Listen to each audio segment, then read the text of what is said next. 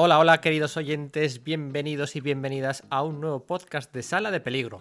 Hoy, podcast número 46, volvemos a la carga con una nueva entrevista a nada más y nada menos que uno de los dibujantes más cotizados y populares del momento. Hoy os traemos una entrevista con Jorge Fornés. Realizada en las pasadas y ya lejanas jornadas del cómic de Avilés, pues tuvimos la oportunidad de charlar con el dibujante del Batman de Tom King, el Daredevil de Chizdrasky o el Hot Launch Special que realizó para Aftershock Comics en 2018 y que, atentos, va a publicar Planeta Comic en nada, en cuanto empiece, empiece el mes de junio. Así que con esta excusa de este estreno nacional, pues os traemos esta entrevista con el gran Jorge Fornes. Y atentos porque este Hot Launch especial es una verdadera delicatessen y todo un despliegue de habilidades y talento de un dibujante que, bueno, pues que podríamos definir tranquilamente como un hot artist ahora mismo en la industria del cómic USA. Omnipresente desde hace un par de años, la carrera del, del mejor sucesor de David Mazzucchelli en realidad empezó hace mucho más tiempo, aunque en algunos títulos y series que no han llegado a publicarse en nuestro país del todo, ¿no? Una carrera pues que ha discurrido en, no sé, pues en Marvel y DC, como todo el mundo sabe, pero también en Dynamite, en Aftershock y otras editoriales menores. Y que además próximamente continuará en un proyecto en forma de maxi serie junto a Tom King, de la que de momento no se sabe nada, pero que sea como sea será de compra y lectura obligada, obligatoria, dentro y fuera de nuestras fronteras. No se sabe si será en, DC Comics, si será en una serie independiente en otra editorial, pero recordad que para calmar ese ansia y para que podáis acceder de forma rápida y sencilla a todas vuestras publicaciones USA, en Sala de Peligro siempre recomendamos que hagáis vuestra compra del previews en la página web de Radar Comics. ¿eh? Allí en Radar Comics podéis adquirir de forma eficiente y de forma rápida todos los cómics americanos, grapas, tomos, artist editions, lo que sea pues todo lo que se publica al otro lado del charco podéis recibirlo en vuestra casa ¿eh? con ese 5% de descuento que aplica Radar Comics. Y el nuevo proyecto inminente de Jorge Fornés, que supongo que se desvelará antes o después de la San Diego Comic Con, que está ahí a la vuelta de la esquina, pues tiene que estar ahí sí o sí. No me enrollo más. Eh, os dejamos, os dejo con una de esas. Una de las entrevistas que más me ha gustado hacer en mucho tiempo, la verdad en la que además de la faceta más profesional y el currículum de, Jorge Fornés, pues también exploramos la cara más personal del autor, sus inquietudes, esfuerzos, eh, miedos, expectativas, ¿eh? de un, bueno, pues eso, de un autor con un futuro auténticamente prometedor, destinado sin duda alguna a cosas muy grandes. Así que nada, dando una vez más, por supuesto, las gracias a Jorge Fornés por su amabilidad, sus 40 minutos de entrevista y también, pues como no, a la organización del Festival del Cómic de pues empezamos. Mi nombre es Pedro Monge, este es el podcast de Sala de Peligro y esperamos que sobreviváis a la experiencia.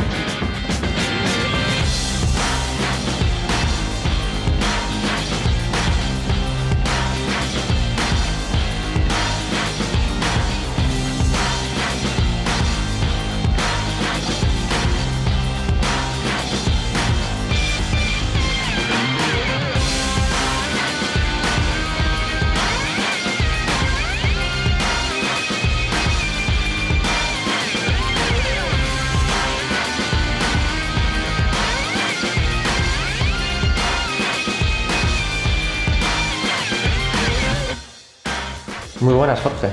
¿Qué tal? ¿Es la primera vez en Avilés? No, ya he venido varias veces. ¿Como profesional? Como profesional. Vine una vez como amateur. Me gustó, aunque encuentro que es un salón que es que te lo pasas mejor si eres autor que si eres eh, fan. Público, exacto, si eres fan. Y desde que vine como profesional hace cuatro años he venido, esta es la tercera o la cuarta vez que vengo. Pero es la primera vez que vengo como invitado. Como invitado. Antes era como extraordinario. Exacto. Antes era Jorge Iván que voy para allá, guarda una habitación. Eso es. Oye, venga, la primera pregunta es, es el, el culmen de la anti-originalidad. Luego ya nos vamos a poner existencialistas. Vale. No pasa nada. Pero lo primero es, bueno, pues, ¿cómo empezaste a leer? ¿Cómo ese pequeño Jorge empieza a leer cómics? Sí. ¿Cuáles son los primeros cómics que recuerda? Bueno, básicamente todo lo que cae en mis manos, sobre todo Bruguera. Eh, Spider-Man era mi favorito, pero básicamente leía todo lo que me caía en las manos, desde Asterix a Tintín, a los superhéroes que se publicaban en aquel entonces, a los dobles números aquellos de vértice que encontrabas de saldo, que lo mismo te venía un número del hombre hormiga o un número de Atom con uno de Green Arrow, todo, todo, absolutamente todo, todo lo que caía. Y. O sea, estás trabajando para el mercado USA, ¿no? Pero bueno, que ha sido más por azar- azares del destino, por, por, por mayor interés hacia esa procedencia, por. Pues ha sido un poco de todo, porque como sabes empecé en esto tarde y llevo solo cinco años de profesional. De hecho yo no tenía ninguna aspiración de trabajar en el mercado americano en la vida. Pero en un salón del cómic, yo llegó un momento en mi vida que dije, bueno, yo quiero, me gustaría hacer cómics, eh, tengo mi trabajo, tengo mi hipoteca, no, no puedo dejarlo todo e irme a una cosa que, que en realidad nunca me había puesto en serio.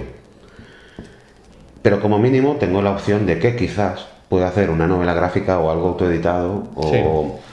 algo que pueda sacar con Astiberri o con la cúpula. Y así lo hice, hice cuatro, hice una escaleta de guion, hice cuatro, tampoco tenía, tenía cero contactos en el medio, con lo que tampoco tenía guionistas con los que poder trabajar y tal, a pesar de que creo que había colaborado ya algo con la revista Tulu o eso fue posterior. Y me hice una escaleta de guion y me hice cuatro, cinco, seis páginas de muestra y me fui al Salón del Cómic a la zona de entrevistas y hablé con la cúpula y con Astiberri. Y la verdad es que los dos estuvieron interesados porque era una época en que estaba muy de moda las novelas gráficas ombliguistas, autobiográficas, Sí. con la moda de, de todo lo que sacaba Manuel Arsenet y, y, y Frederick Peters. Y ese estilo de dibujo, pues era un, un estilo de dibujo muy indie, pero que encajaba perfectamente con esa línea editorial. Y en estas que en la sala de entrevistas, después de ver a, a- a los de la cúpula y a los de Estiberri, cayó el portafolio, el- bueno, miento, teníamos varias gavetas donde dejar Sí, los portafolios y me sobró uno. Me sobró uno de este proyecto. Ajá. Y veo Marvel, DC y de... Lo dejé en Marvel como podía haber dejado, en cualquier Sí. sitio. Y luego fui a ver a qué hora tenía las entrevistas con esta Al día siguiente. fuera. con esta gente de, de Astiberri de, y veo que Marvel me habían seleccionado para una entrevista. Digo, qué raro, esto es lo más raro que he visto en mi vida. Y era Cebulski. Y nada, entré allí. ¿Qué estamos hablando? ¿qué tal? Espera, 2012, 2013. Eh, sí, por ahí. Eh, y entré, hola, ¿qué tal? Hola, ¿qué tal? Oye, mira, que te he llamado, ya sé que tu estilo no se parece nada, dice, pero es que es el único catálogo que he visto esta mañana, el único portafolio que he visto esta mañana que no parece un catálogo de esteroides. Ajá. Que intentas que la gente parezca de verdad, que el estilo no es el que publicamos nosotros, pero quizá puedes hacerlo. ¿Te gustaría hacer Daredevil? Y yo me quedé como flaseado con mi inglés de chichinabo y le dije, por supuesto, dice, pues mira, te voy a mandar un guion, haces cuatro o cinco páginas de prueba y vemos. Y sí, sí, salí súper ilusionado allí porque en ningún momento en mi vida hubiera pensado que hubiera podido acceder a ese mercado. Sin agente y Sin con inglés. Con inglés de chichinabo y, y además con un estilo de dibujo muy cercano a lo que hacía Peters en aquella época con píldoras Con azules. los azules, con lupus, con. Vamos, fue como una sorpresa total. Y sí, sí, volví a casa bastante ilusionado, volví a mi trabajo y a mi rutina diaria, y a las tres semanas eh, me envía un guion de Daredevil, que era el primer guion del primer número del, que hizo Pablo Rivera con Mark White, el de la boda. Sí. Pues esas cinco páginas las hice, estuve una semana para hacerlas, me las cuidé mucho, pero fueron un puto desastre. Un puto desastre porque yo nunca había dibujado superhéroes, no había publicado una página en mi vida y me vino todo de nuevas. Entonces eh, dije, ¿qué hago? ¿Cambio mi estilo o intento dejar mi estilo tal y como lo tenía, que es lo que le ha gustado a él? Eh, opté por la segunda opción y me dijeron, mira, nos gusta lo que vemos, pero no creemos que encaje con esta línea editorial y no, no tenemos nada para ti. Ni siquiera la oficina de Stephen Walker. No, que va. Nada, me dieron el carpetazo. Y eso me vino un poco abajo y dije, hostia, bueno, ha sido bonito porque me ha, me ha mostrado que quizá haya una oportunidad. Quizá.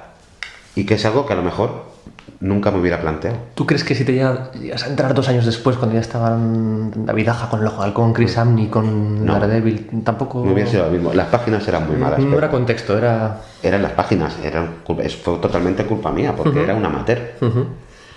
Supongo que quizá en ese momento yo cubrí el cupo de entrevistas que tenía para ese día para Bueno. justificar su visita. Pero me, me despertó el gusanillo, me despertó el gusanillo de que quizás, por una pequeña por- eh, tanto por ciento, pero quizás era posible. Y me pasé todo ese año intentando practicar, pero ya enfocado al mundo de- del cómic americano. Por aquel entonces yo estaba dándole vueltas ya que quería dedicarme a esto, porque bueno, eh, yo no había dibujado tanto, había dibujado como aficionado. Pero te pasan cosas en la vida que te hacen replanteártelo todo y te das cuenta de que no eres feliz con tu vida, con lo que estás haciendo y, quieres cambiarlo. Y entonces yo opté por intentar dedicarme a esto. Al año siguiente fui con un portafolio más enfocado a los superhéroes, con un estilo cercano a lo que hacía por aquel entonces, pero un poco más comercial.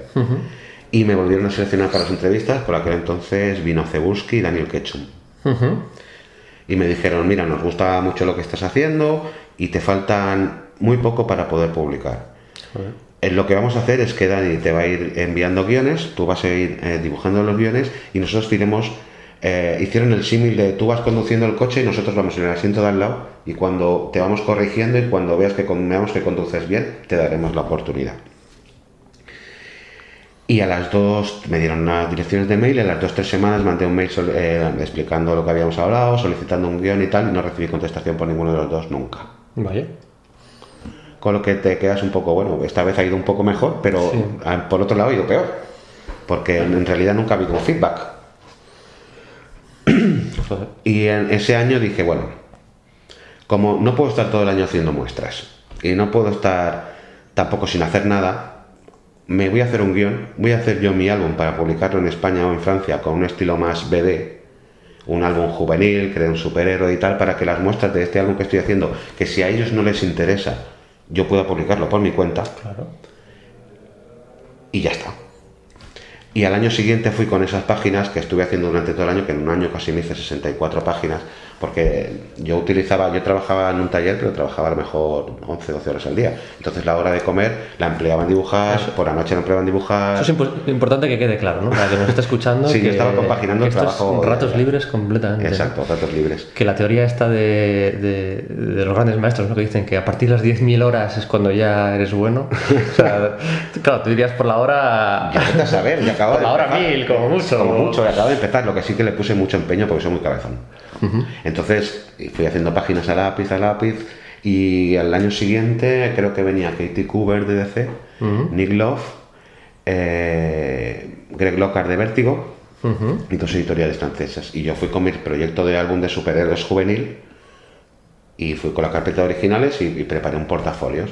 Y ese año sí, ese año me llamó Katie Cooper para entrevistarme, me llamó Nick Love, me llamaron las dos editoriales francesas diciendo que estaban interesados en publicar eso, que por cierto permanece inédito porque jamás lo acabé, porque ya me dediqué a otras cosas. Sí, te digo toda la vez.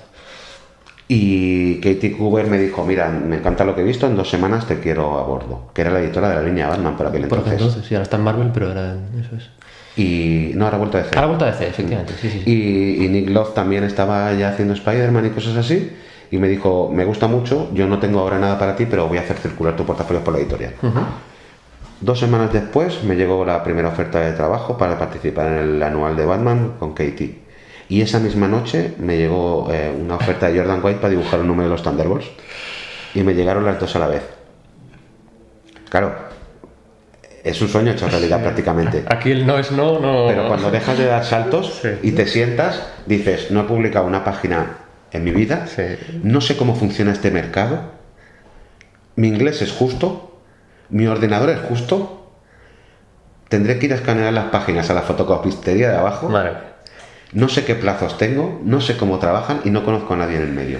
¿Ahora qué hacemos? Esto para que la gente lo entienda, esto es antes de ayer. sí, casi. 2014. ¿Sabes lo, lo que dicen típico de tú vas primero con una cuchara y ya lo subcontratarás todo después? Pero Sí. tú véndete tú Sí. y luego ya veremos cómo lo haces. Tú di que sí. Pues algo así pasó. Qué bueno. Algo así pasó. Pues claro, tú vas allí a las entrevistas y vas con una imagen de profesional. Tú no puedes decir allí, vengo, oye, que... porque si no, no se fiarían de ti, porque lo importante es que entregues. Y tienes que dar una imagen de profesionalidad.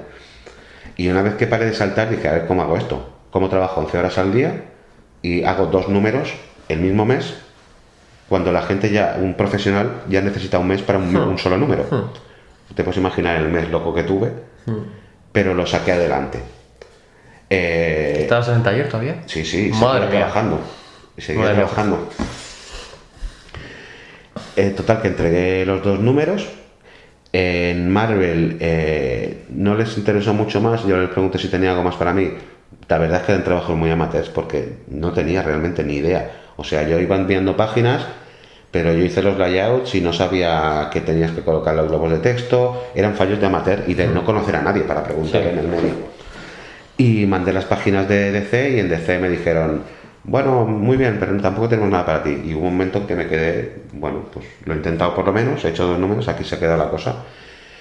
Y en esta es que Katie eh, había hecho el paso desde DC a Marvel y cuando estuvo en Marvel me llamó y me dijo, porque cuando yo entregué las páginas de Batman, ella ya no estaba en DC. Entonces Una salida rara aquella también. Exacto. Lo, que- lo que recuerdo. entonces ella me dijo, mira, eh, ahora estoy con la línea de X-Men, con Lobezno, con Mike Mars y tal, y me dio un número de Lobezno y los X-Men. Les gustó, me di- con- por cierto, fue con Jason Latour, que está aquí El, invitado. correcto. El segundo volumen de, Exacto. X-Men. Y, y, después me dieron el último número que ya escribió Frantieri. Y en esas que, bueno, había hecho dos números, aún estaba trabajando para Marvel, pero no tenía nada claro. De hecho, estaba empezando a saber cómo funcionaba el negocio. Y cogí lo que tenía ahorrado y me fui a Nueva York. Una semana y media. Una semana no, menos, una, cuatro o cinco días. Eh, cogí y me fui a Nueva York y allí pues dice, mira, voy a estar en Nueva York y tal, y estuve comiendo con Mike Marsh y con Katie, que fueron tan amables de invitarme a comer y tal. Y eh, a partir de ahí hice luego un arco de Amazing X-Men. Y cambias un poquito tu estilo ya, ¿eh? Empieza, claro, es que La empezaba a parte esa de del Juggernaut y demás, tú ese ya es el Jorge Ya, es, de- es que iba, claro, tú cuenta que solo dibujaba a lo mejor las horas que tenía libres. Mm. Varía mucho cuando tú estás em- empezando a dibujar profesionalmente. Mm. En ese momento fue cuando decidí dejar el trabajo. Estaba fijo y tal, pero dije, voy a apostar por esto. Este tren pasa una vez, o lo cojo ahora o no lo cojo. Y ya tenía una edad. Con lo que me lo jugué todo. ¿Qué podía salir mal? Podía salir mal todo, ahora te explicaré. Por eso lo digo. Total, ¿qué podía salir mal? Ya estoy metido en el negocio, lo conseguimos. Gracias, público. Y hice cinco números de Amazing X-Men. Eh, yo seguía evolucionando, pero claro, no a un nivel como para ser una gran estrella. Ni muy de lejos.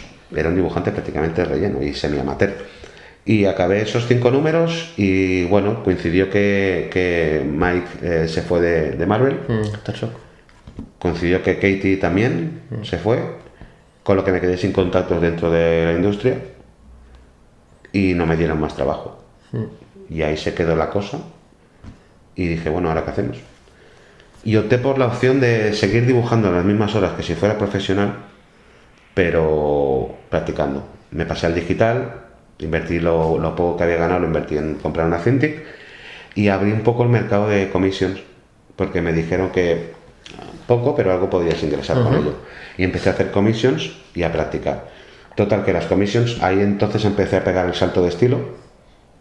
Las commissions eh, empezaron a tener bastante repercusión en Twitter y fue haciéndose un poco más grande la cosa, pero yo seguía sin tener trabajo. Eso sí, me, me planteé un, un sistema de realizar muestras eh, de lista de mails de editores y de irle mandando cada cierto tiempo, cada editor muestras nuevas, tenía una hoja de Excel, o sea, lo lleva todo muy controlado. Al final lo que tienes que hacer es venderte tú y yo lo que hice o lo que intenté hacer es practicar la, la- lo que yo había, los conocimientos que yo tenía de trabajar en la calle, porque al final no hay mucha diferencia. Hay diferencia en el trabajo que tú realizas, pero a la hora de hacer de comercial de turismo no hay tanta diferencia entre tú y el que vende tornillos Sí. en ferreterías. Sí. Tienes que conseguir que el otro compre tu trabajo y, y que te conozca. Y entonces empecé a aplicar técnicas que yo había empleado en el taller o, o- o en los trabajos que había tenido en, en este negocio. Eh, iba mandando mails de felicitaciones navideñas a todo el mundo que conocía, iba mandando muestras y aunque me contestaras mal les daba las gracias, iba asistiendo a todos los salones que podía para conocer personalmente a los editores que venían. y, y estuve prácticamente seis meses sin, sin, sin trabajo. Y, Pero la hipoteca sí había que pagarla, ¿no? Claro, por supuesto. Y entonces, bueno, conocí a David López precisamente en Áviles y me estuvo corrigiendo fallos y tal. Y, y- yo iba mandando muestras a Marvel, pero no acababa de cuajar. Y David me dijo: Espérate, que vamos a coger 6 o 7 ilustraciones buenas de estas que haces de commissions y vamos a ver si nos hacen un poco más de caso. Y él me ayudó con el mail a editores que yo no conocía y me dieron tres o cuatro páginas de Doctor Strange en Nick Love. Yo por entonces ya había variado mucho mi estilo y había evolucionado mucho. ¿Y no te planteas ir con agente? Eh, de hecho, envié muestras a todos los agentes y a ninguno le interesó llevarme. A partir de ese momento, pues ya no podía acceder a ningún Curioso agente más. Bueno, también tenía otro estilo. Eh, suelen estar bastante completos los agentes, sí, bastante problemas tienen para encontrar trabajo. Que sí, tan- podía haber salido bien, podía haber salido mal. Pero bueno, en el- en el- mi realidad era que los agentes no me querían. Y ya había cambiado, ya había tirado mi estilo a la mancha de negro, que era lo que realmente quería hacer y cosas así. Y las tres páginas de Doctor Extraño le gustaron bastante a Nick Love y me dieron el proyecto para hacer la, la- la precuela de la película de Doctor Strange eh, para Marvel. Y eso, pues claro, me proporcionó, bueno, vuelvo a estar en el mercado por lo menos, parece que le gusta, parece que a la gente le empieza a gustar lo que hago. Yo seguía manteniendo el trabajo de commissions porque me daba muchísima publicidad, aparte de reportarme ciertos beneficios. Y, y empecé a hacer el proyecto Doctor Extraño, que fue chulísimo porque eh, yo he trabajado directamente con la gente de Marvel Studios, entonces me dieron acceso a su portal y yo veía lo que iban rodando, veía las pruebas de efectos especiales de Industrial Light and Magic, tenía hasta los planos y el patrón de la capa. Y, me lo pasé súper bien. Hice mucha amistad con Will Corona Pilgrim, que era el, el- guionista de, de este tipo de cómics y que además era el- el jefe de desarrollo de Marvel Studios. Hicimos muy buenas migas y, y me lo pasé muy bien. Fue una cosa muy chula de trabajar. De hecho, luego en la película vi cosas que todavía no estaban hechas y que yo dibujé que incorporaron ellos. O sea, la película no estaba acabada. Ellos, yo cuando hice el cómic me dijeron, tienes que colocar la, la, la capa del Doctor Extraño en algún sitio en el, en el, en el Santorum. Y yo dibujé toda una vitrina de cristal y tal con la, caja, la capa flotando dentro y fue lo que luego vi en la película. Qué Pero bueno. eso todavía no estaba hecho. O sea, ellos tuvieron cuidado de que encajara todo. Y claro, me flipó bastante, porque no lo esperaba. Y después de eso, pues creo recordar que, que hice eh, algo más de Doctor Extraño, Sí, cuando Bacalo no llegaba y tal. Sí, alguna paginilla del. Me llamaban. de sí. Exacto, me llamaban. Y luego me salió la- un- el, el- el asistente de, de editores que tenía yo en Marvel junto con Mike Mars, Shander Yarway, eh, había fichado por Dynamite. Y me contactó que le gustaba mucho lo que hacía y tal, que si me interesaba hacer algo allí. Y como en Marvel me iban dando paginitas aquí, paginitas allá, cuando Bacaro no llegaba, Ujú. y aquí me daban total libertad creativa, pero cobrando menos, claro, que en una mayor. Pero dije, bueno, voy a apostar por lo que, por libertad creativa porque puedo enseñar lo que yo puedo llegar a hacer. O sea, tú hay un día que llegas y, y- y le mandas un correo a alguien en Marvel y dices, no, ya no. Sí. Ya no. No, no, no, de hecho creo que no hizo falta ni mandar un correo. Cuando me contactaron dije, no, ahora estoy haciendo otra cosa. Pero tampoco veía yo que en Marvel estuvieran demasiado interesados. O sea, yo les servía para cubrir páginas cuando Bacalo no llegaba o cosas así. Sí. Pero yo quería empezar a demostrar ya lo que valía. Y en Marvel no hubiera, probablemente no hubiera tenido esa oportunidad, hubiera tardado mucho más. Y me propusieron relanzar Magnus de Gold Cake con Kyle Higgins. Y yo dije, vale, voy a hacerlo. Sé que cobro menos porque es una editorial más pequeña, pero a cambio quiero poder tener libertad creativa, hacer las portadas, eh, ocuparme de los layouts, hacer los diseños, todo. Aquí la gente, para que se sitúe, estamos hablando de finales del 2016, Sí, por ahí, 2017. por ahí. Vamos a hablar ahora de este trabajo y otro que, bueno, pues aquí no han llegado. El de Hot Launch, pues igual acaba llegando. Igual acaba ¿no? llegando. Planetas, Tesoro. De hecho, Magnus Pero puede son, comprar espera, espera, hacerte de un poco la pelota y hacerte sentir, incómodo. Eh, son. bueno, el que esté, haya conocido a Jorge por, por su trabajo en Batman, pues estará flipándolo. Pero son dos trabajos muy guapos. El de Magnus, además, con dos estilos Gracias. eh, narrati- bueno, narrativos. eh, Gráficos, sí, gráficos, eh, sí. Dos líneas distintas, ¿no? Eh, tres en algún momento incluso. Sí. Y el Hot Launch es una gozada espectacular. ¿no? Gracias. Ahí- es, es una pena Dynamite, no creo que llegue aquí a España. Norma saca alguna cosilla, poco, pero el otro Quizá algún día, que- no sé, algún día alguien se anima.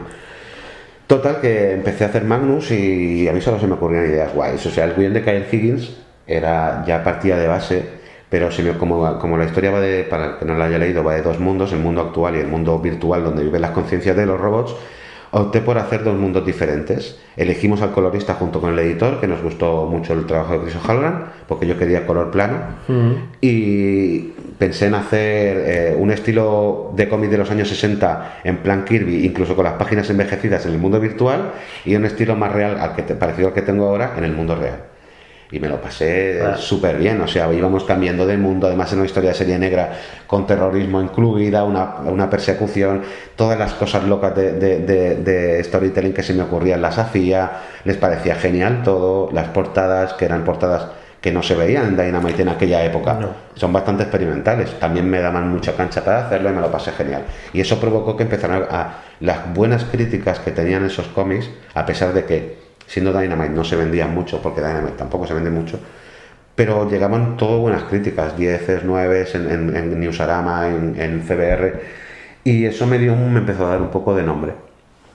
Ya me empezaron a. Incluso Ricky Purdin desde Marvel dijo que era uno de los mejores cómics que se habían estado publicando en esa época. Y acabamos eso de Magnus, porque al final era un relanzamiento de cinco números. Y Podía haber. eh, Parecía que iba a haber más, ¿no? Pero, Sí, pero las ventas bueno, no acompañaron, se ve. Y nada, ahí lo dejamos. Y bueno, creo que, no sé si llegué a hacer algo de Marvel entre medias, no. Creo que ya empalmé directamente Algo con de el- Bárbara- sí, Exacto, hice un número de Barbarella, sí. hice cosas así en Dynamite.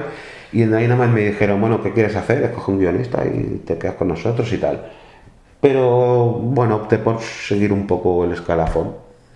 Y me avisó, en esa me avisó Mike Mars, que había seguido mi trabajo en Magnus, y me dijo, mira, vamos a lanzar una serie nueva, pero esta vez eh, los autores tendrán eh, parte de los derechos. O sea, nosotros financiamos la obra, pero parte de los derechos, si algún día se adapta a serie cinematográfica o a, o a televisión, son vuestros. Sí, porque el- la palabra created owned en inglés. Claro, es- En castellano. El castellano es el propietario de los derechos. Sí, es- es creación propia, decimos Exacto. creación propia, pero muchas veces creación propia no implica derechos propios. Exacto, lo importante es que tú tienes los derechos Eso, de los personajes. Eso es, sí. Pues cuando se publica aquí, pues. Claro, caerá- ellos estaban trabajando así. Y era una historia serie negra con Elio Rajal, que venía de hacer cosas en Valiant y venía a hacer cosas en las indies. Y dije, ¿por qué no? Son cinco números más, me dejaban hacer las portadas también, y esta vez pedí hasta hacer el color. Es verdad, ahí hiciste el color también, es cierto, sí. Dije, mira, en vez de cinco. La quiero- única vez que has hecho el color. Sí. Mm. Es que es una locura. Sí. Hacer un cómic al mes, lápiz, tinta, color, es una locura. Pero me tiré a la piscina y dije, bueno, voy a hacer el color también, tendré el control gráfico total. Y sí, sí, me lo pasé en grande también, porque era una historia muy de serie negra, de mafia libanesa contra. de familia libanesa con- y familia irlandesa, una especie de mafia con los bocadillos, y, y también pude hacer portadas. eh, bastante experimentales. O sea, ¿sí? ya, ya tenía eh, un par de años antes, cuatro, realmente ya David Aja había empezado a mandar portadas que eran un cassette roto Sí. o, o cosas así.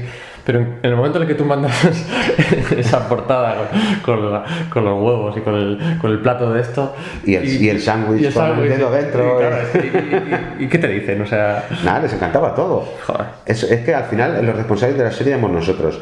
El editor no se metía prácticamente.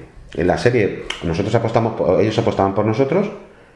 De hecho, el proyecto se lo había vendido el guionista Elliot y Mike había pensado en mí como dibujante, pero ellos nos dejaban hacer lo que queríamos. me tiene, me tiene despistado Aftershock, ¿eh? No sé, en ese sentido, está bien lo que estás explicando. Sí, porque sí, sí. Y nosotros hicimos lo que quisimos. De hecho, eh, hay un número que en vez de 20 páginas tiene 21, porque yo consideré que el asalto a la comisaría necesitaba una página final, una splash, y se lo dije, y me dijeron, no hay problema, haz una página más, le metemos una página más en el cómic y ya está, si tú crees que la necesitas para la narración. Y metimos una página más, o sea, podemos hacer lo que nos daba la gana. ¿Y ahí dejaste de hacer commissions? ¿O.? Ahí dejé de tener tiempo para hacer commissions, pero sí. intenté seguir haciendo, porque te daba mucha promoción. Y en esa, en- en- cuando yo estaba trabajando en, en Hot Lunch, eh, Tom King ya empezó a seguirme en, en Twitter y empezó a retuitear mis commissions en Twitter y empezó aquello a tener una bola de unas dimensiones bastante más grandes que las que había tenido hasta, hasta entonces. Y sobre todo las comisiones de Batman, a mí me gustaba el Batman clásico, el de Mazzucchelli, el de Todd, y era la línea de dibujo también que usaba. Ah, pues no notaba una influencia tuya de Basuchelli. Y, y- y era lo que a mí me gustaba y quizá fue un poco chocante el que hubiera dibujantes nuevos que emplearan línea clásica, porque yo apenas rompo viñetas, apenas cuido mucho el storytelling, pero un storytelling muy clásico.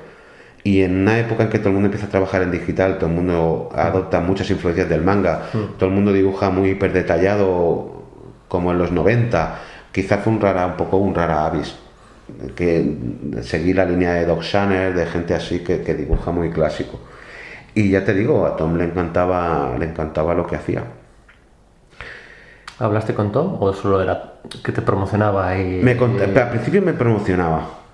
Y luego un día me mandó un mensaje por Twitter y me dijo, eh, vamos, voy a hacer un anual de Batman, el número 3 con Lee Wicks. Sí. Voy a intentar que tú hagas una historia, ¿estarías interesado? Digo, "Hombre, por supuesto. Pero parece ser que en DC al final no le gustó la idea de meter a alguien semi desconocido a hacer eso. El mejor, el mejor cómic de DC de hace dos años, por cierto. Exacto. Y lo hizo, lo acabó haciendo... No me acuerdo. quién. Sí, Michael, Michael Art, ¿no? sí, sí. sí, sí. sí. Eh, y bueno, pues ahí se quedó la cosa. Total, que fui acabando el, el Hot Lunch Special y, y con- y contacté con Katie, que ya estaba en DC de nuevo, con Katie QB, y me dijo, es que me encanta lo que haces, porque Katie siempre ha sido muy fan mía. Y yo trabajo súper bien con ella. Y me dijo, mira, vamos a hacer un número, en, ese, en esa época ella editaba Green Arrow, que ya estaba Javi Fernández trabajando ahí. Y me dijo, vamos a hacer un número especial de Green Arrow, ¿lo quieres hacer? Y así... Y sí, sí, lo, acabé Hot Lunch y hice el número... No, hice el último, el número 4 de Hot Lunch a la vez que el, que el número de Green Arrow, que finalmente ha permanecido inédito, Sí. que lo, lo coloreó incluso incluso Matt Wilson, Joder. y han permanecido inédito porque cerraron la serie. Sí, eh, hubo tres cambios de guionistas ahí en 10 Por eso, números. no sé si al final lo guardarán o lo sacarán de alguna manera, porque la verdad es que el número quedó muy chulo. Pero ahí se ha quedado. Total, que hice el número de Green Arrow y en DC se ve que gustó. Y por aquel entonces. Tú habrás leído el Green Arrow de Mike Grell y, Claro, y tú, yo creo que me te- gustaba. Por lo que te mola de Question y tal, yo creo Sí, que... sí, es mi época esa. Por eso, sí, sí. Yo creo En la que- Nexiserie 12 números aquella de Michael. Eso es, un poco... Cazador a fecha era o algo así. fecha, sí, sí. Sí, sí, la tengo, la sigo teniendo la edición original. Y encima este, este Green Arrow que te habrá tocado hacer eh, tiene, un, parecido, tiene un rollito parecido. parecido. sí, y sí, además era un número muy guay, Pues con es- nieve y tal. Es digno de ver eso, te, estaría bien, sí. Te enseñaré, si puedo te enseñaré, te mandaré páginas para que las veas, no se puede publicar, lo No. siento, pero así verás eh, cómo quedó. Y por aquel entonces yo creo que Tom seguía intentando meterme en Batman porque le gustaba mucho lo que hacía. El Tom es súper fan del año 1, súper fan de Mazzucchelli y, y- y le gustaba mucho.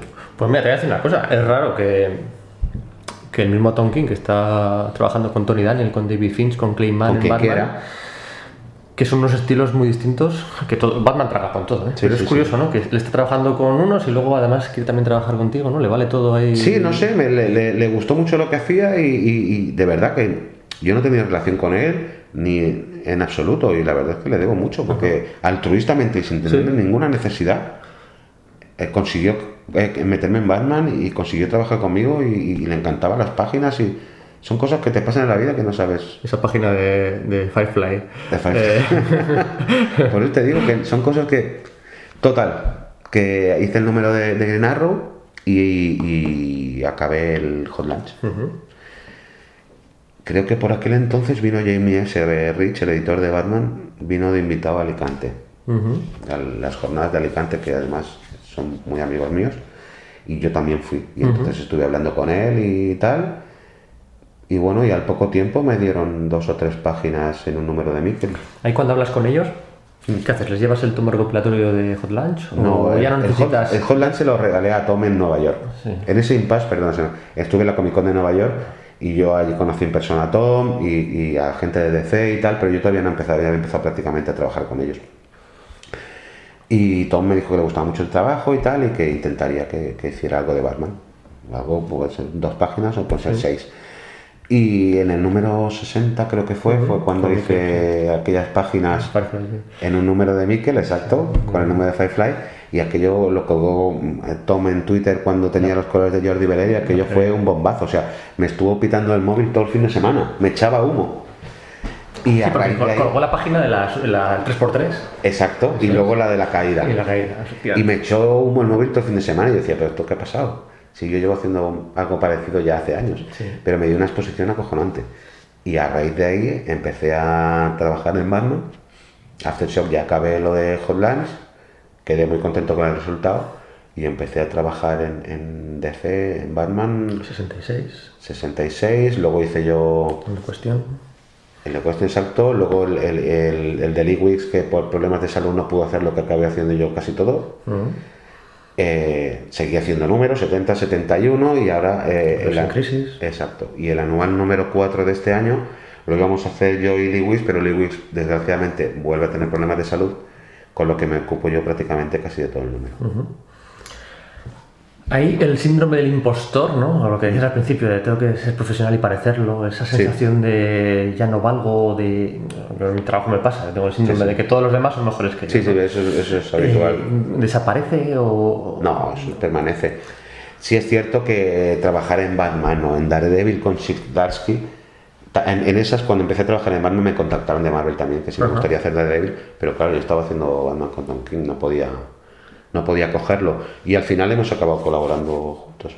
Hicimos el número 10 de Daredevil, 10, sí. porque a Chip le gusta mucho también eh, el trabajo de Miller en los 80, igual que a mí, y quiere darle un- ese tono a Daredevil, y entonces por eso me contactó. Aquí cuando salga esto estará a punto de salir en España. Bueno, aquí acaba de salir el primer número, no Por sé eso, si. pues, lo eh, yo he hecho el 10 de momento. ¿Y qué me decías? Perdón, que me he ido por los cerros de Ueda. Eh, no, lo del síndrome del impostor, o sea, ¿en qué momento... Ah, me me lo hablaba con Javi el otro día, ¿no? Con, con Green Arrow. Eh, ¿En qué momento tú ya tienes la seguridad de que vas a tener trabajo a menudo? En el o momento- tienes el miedo ese? No, hay, hay un momento, so- sobre todo en Batman, te da una exposición que te vale tanto para lo bien como para lo mal. Yo he tenido la suerte que en el momento mi trabajo ha gustado mucho. Ha gustado mucho al fandom. Porque hasta ahora eh, no había realmente un dibujante clásico en Batman. Mucha gente es muy fan de ese noir. Todo el mundo estaba esperando que Sam Neill cuando dejó Marvel se fuera a hacer Batman, pero no ha ocurrido. Pero es que desde Masuchelli solo lo ha habido con Tim Sale. Exacto. Solo. Exacto.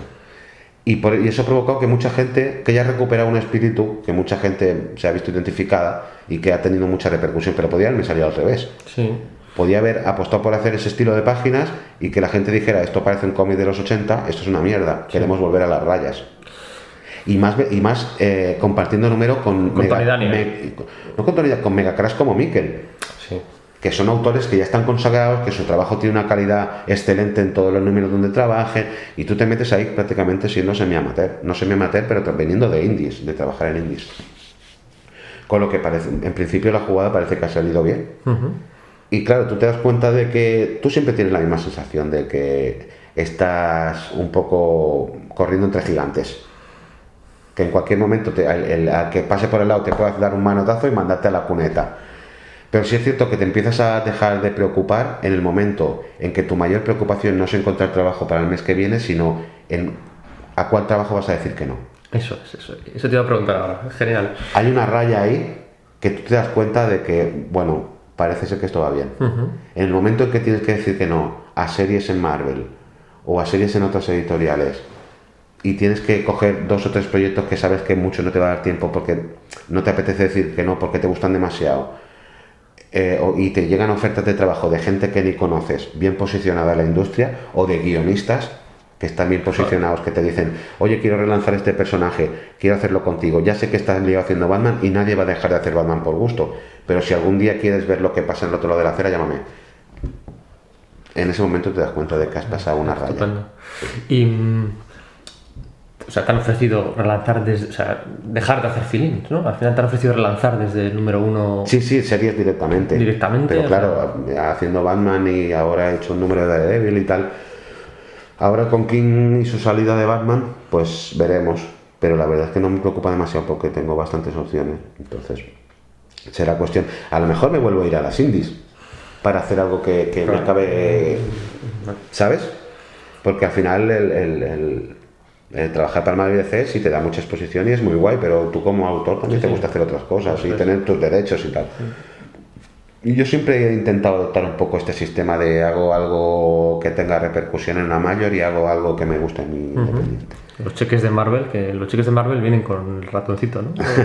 Con el ratón Mickey. Con el ratón Mickey ahí arriba, que la gente no lo sabe. Pero la verdad es que, que que sí, que no me puedo quejar porque en cuatro años ha sido de, de- de estar en la nada a estar ahí. O sea que no, por lo que te veo, no piensas eh, ni mucho menos, por ejemplo, estar en exclusiva con ninguna de las dos. No creo que me convenga hoy en día. Alguna, algunas conversaciones ha habido, Ujú.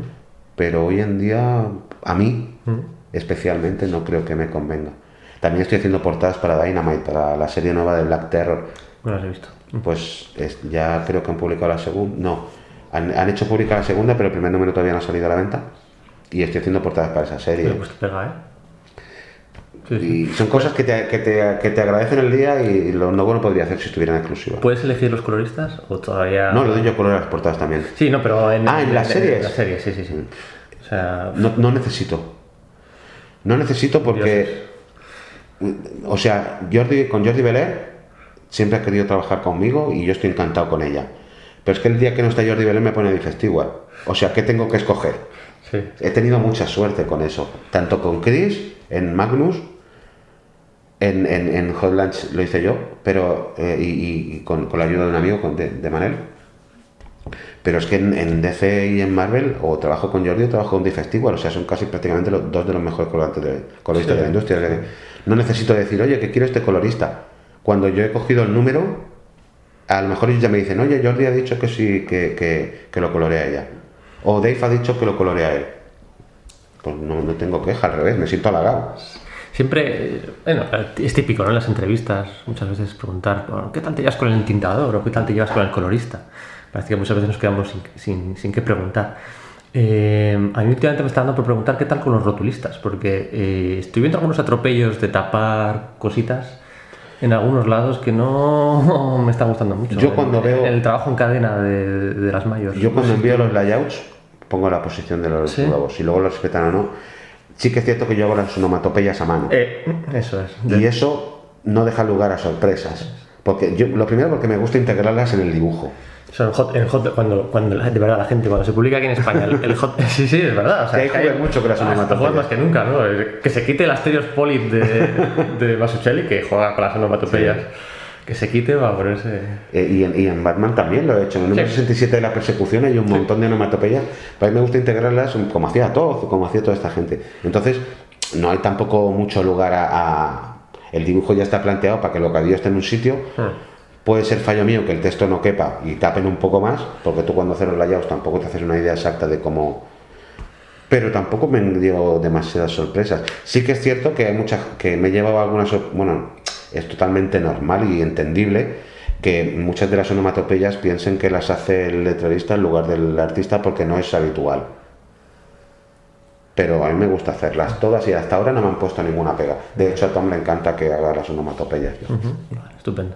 Bueno, pues nada, no te voy a preguntar, ¿con qué serie te gustaría dibujar? ¿Con qué- Es que de hecho he tenido mucha suerte también, porque Claro. he trabajado en Doctor Extraño, que es uno de mis personajes favoritos, en Daredevil y en Batman. En Batman hay gente que lleva toda la vida intentando trabajar y no ha tenido la opción. O sea, es que no me puedo quejar absolutamente de nada. Hmm. He tenido mucha suerte. Sí, al, al- al final, no sé con quién lo hablaba el otro día, ¿no? Que estaba haciendo Batman y sentía, sentía como, como que, que todo el mundo le quería quitar el puesto, ¿no? Sí. Esa sensación de... Sí. Yo no me he encontrado, ¿eh? porque como me he sentido un intruso desde el primer momento. Claro, claro. es que igual eras tú el que... Para mí cada número era un regalo. Oye, que queremos que hagas este número. Pues genial, si yo no esperaba hacer más. Sí, sí. Yo, yo sabía que él tenía sus dibujantes top en exclusiva con DC, que, eh, que, es, que dibujar Batman es un premio para, para, para muchos, la carrera de muchos artistas, y yo he tenido la suerte de venir de fuera y ponerme a dibujar Batman que encima guste y que encima me den más. O sea, es que no me puedo quejar. Si mañana no puedo hacer más Batman, pues porque Tom ya no está, o porque han cambiado el equipo creativo, Sí. o porque han matado al personaje, o porque que eso es imposible, pero cualquier cosa, pues bueno, pues lo habré disfrutado. O sea, no espero nada porque mm, todo Sí. me parece perfecto ya. El, de, de Batman has hecho algo en, en que no sea en digital? ¿Has hecho algo en...? Sí, eh, suelo hacer cuatro o cinco páginas físicas. Que las pusisteis a la venta... Eh, Pusimos poquito. a la venta las del 66 y las del 67 y en cuatro minutos se cayó la web.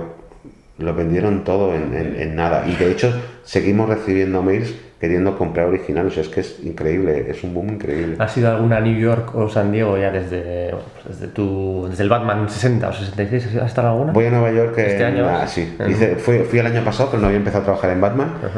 Y este año, en tres semanas, vamos para allá salga esto ya habrá a ver qué tal. Bueno, bueno, eso va a ser digno de verse. Bueno, pues no te quería hacer esas preguntas tópicas, pero sí te quiero hacer la pregunta tópica del final de, bueno, me dices que nada, de qué estás leyendo ahora y qué recomendarías, ¿no? Leyendo tengo poco tiempo para leer, pero sí que acabo de leer en el avión viniendo el Mister Milagro de Tommy Mitch Gerard, que no había leído hasta ahora y me está encantando, y sobre todo la evolución gráfica que ha tenido Mitch desde que ha empezado a darle el color y que ha empezado a fijarse en los ilustradores clásicos americanos de los 60, que dibujaba las teleguías. Me ha parecido muy chulo. Sí que tengo ciertamente, literalmente, una montaña de cosas por leer. Pero es que si a duras penas estoy haciendo prácticamente dos cómics a la vez al mes, o sea, es imposible, imposible que puedas prestar atención a otra cosa que no sea mi hijo de tres meses ahora mismo, que eso también compagina eh, eh, un bebé con el trabajo en casa Sí. y, y, y estar dibujando para Marvel y DC prácticamente a la vez, o sea, y portadas para Dynamite, es, es muy loco. Ya todo el mundo que va preguntando por commissions y ya les estoy diciendo que el año que viene, Sí, porque no, no dispongo claro. de más tiempo. De la cola. Pero bueno, Bueno. bendito problema. Sí, sí, claro, claro. Bienvenido sea. En cosa de un año, año y medio todo. Por eso te digo que... El trabajo del fruto de muchos años de trabajo, al fin y al cabo, ¿no? Eh, Jorge, muchas final, gracias. Nada, gracias a vosotros. Muchas gracias. Eh, nos hemos puesto un poco existencialistas al final. Bueno, eso Pero siempre pasa, es que estamos en una sala así un poco seria. ¿eh? Eso es. Hemos sobrevivido. Pues nada, muchas gracias, Jorge. Nada, gracias a vosotros.